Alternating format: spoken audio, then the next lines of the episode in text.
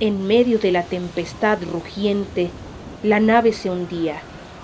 Los truenos, los gritos y el romper de las olas se confundían en el aire mientras los marinos se afanaban por sellar las filtraciones.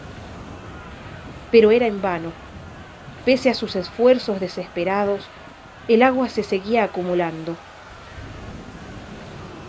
En el momento de mayor angustia, se hizo un oscuro silencio.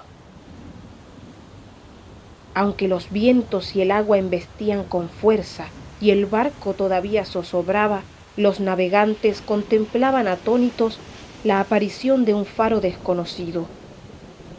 El cielo se iluminó de pronto y la quietud se adueñó de las aguas.